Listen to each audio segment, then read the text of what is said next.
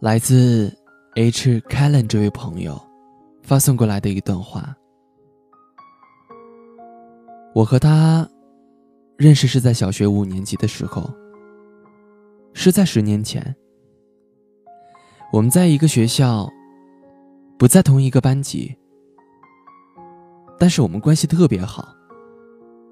从初中到高中，然后到大学。大学我读了一年半，辍学了。他在师范读书，是幼师。我们几乎是无话不说，无话不谈。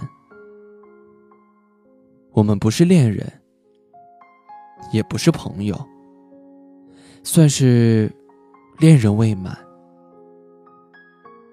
我难过了。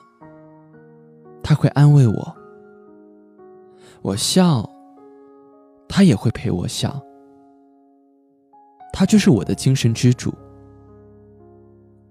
后来我辍学去了广州工作，但我还是每个月回去看看他。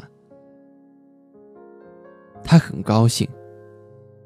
后来我知道他去了东莞的一个幼儿园实习，我感觉。非常高兴，因为我离他又近了一点。